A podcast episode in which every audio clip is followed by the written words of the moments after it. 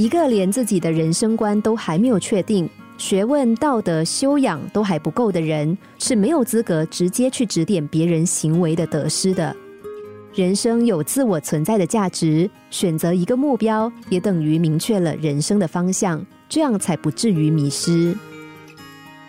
比塞尔是西撒哈拉沙漠中的一颗明珠，每年有数以万计的旅游者到这里来。可是，在肯莱文发现它之前，这里还是一个封闭而落后的地方。这里的人没有一个走出过大漠，据说不是因为他们不愿意离开。而是尝试过很多次都没有走出去。肯莱文当然不相信这种说法，他用手语向这里的人问原因，结果每个人的回答都一样：从这里无论向哪个方向走，最后还是会回到出发的地方。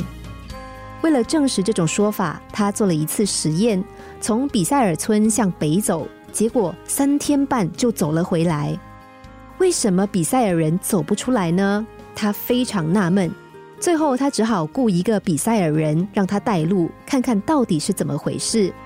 他们带了半个月的水，牵了两峰骆驼，肯莱文收起指南针等现代设备，只住了一根木棍跟在后面。十天过去了，他们走了大约八百英里的路程。第十一天的早晨，果然又回到了比塞尔。这一次，肯莱文终于明白了。比塞尔人之所以走不出大漠，是因为他们根本就不认识北斗星。在一望无际的沙漠里，一个人如果凭着感觉往前走，他会走出许多大小不一的圆圈，最后的足迹十有八九是一把卷尺的形状。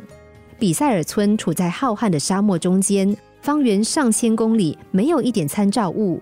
如果不认识北斗星，又没有指南针，想要走出沙漠，确实是不可能的。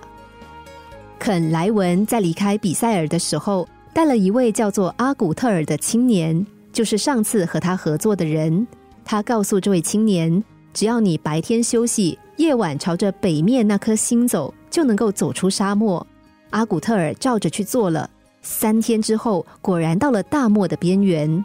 阿古特尔因此成为比塞尔的开拓者，他的铜像被竖在小城的中央，铜像的底座上刻着一行字。新生活是从选定方向开始的。一个辉煌的人生，在很大的程度上取决于人生的方向。我们的幸福生活也离不开方向的指引。确立人生的方向，是人一生中最值得认真去做的事情。我们不但需要自我反省，向人请教我是什么样的人。还需要很清楚的知道我究竟需要什么，包括想成就什么样的事业，结交什么样的朋友，培养和保留什么样的兴趣爱好，过一种什么样的生活。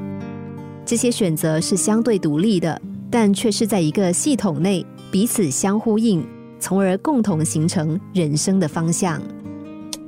心灵小故事。星期一至五晚上九点四十分首播，十一点四十分重播。重温 Podcast，上网 U F M 一零零三 t S G。